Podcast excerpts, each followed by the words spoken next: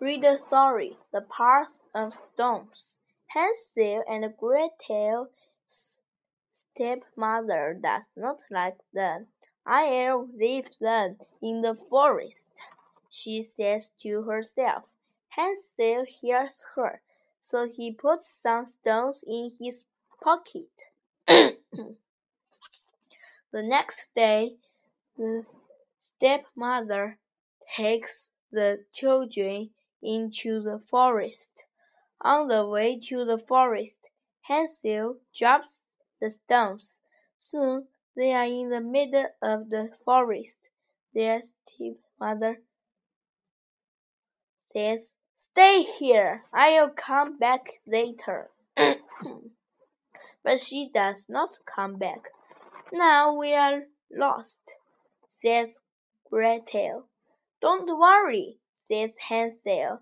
Look, I dropped some stones on the way. We can follow them back home. Hansel and Gretel find their way back home.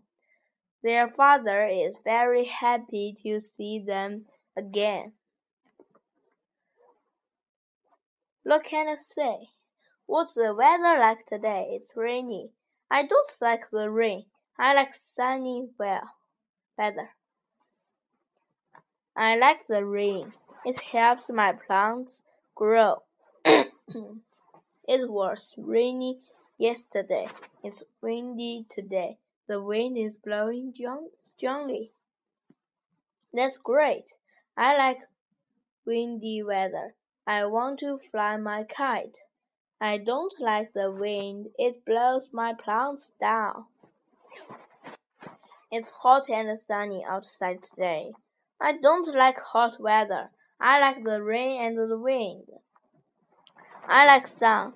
It makes my plants strong.